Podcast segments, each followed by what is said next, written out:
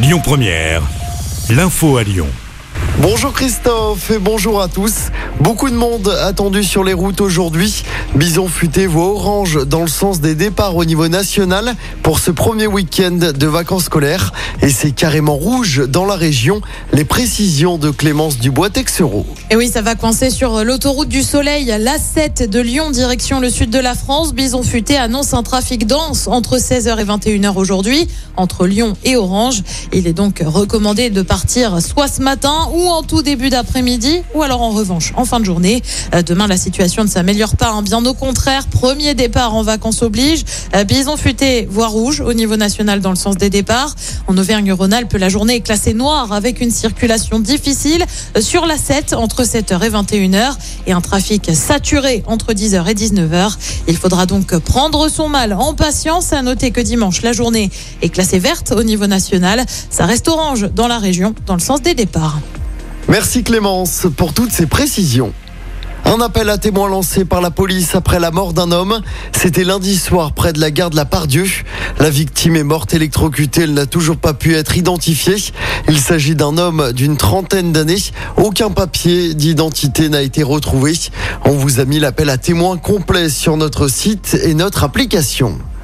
Dans l'actualité locale également, un violent incendie à mes yeux. Le feu a pris dans un centre aéré hier après-midi.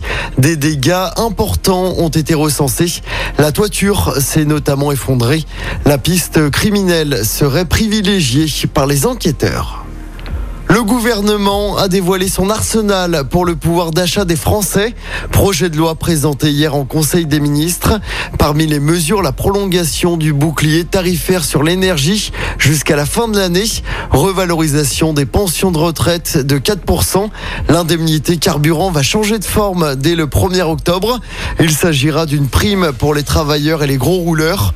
La remise à la pompe de 18 centimes disparaîtra progressivement.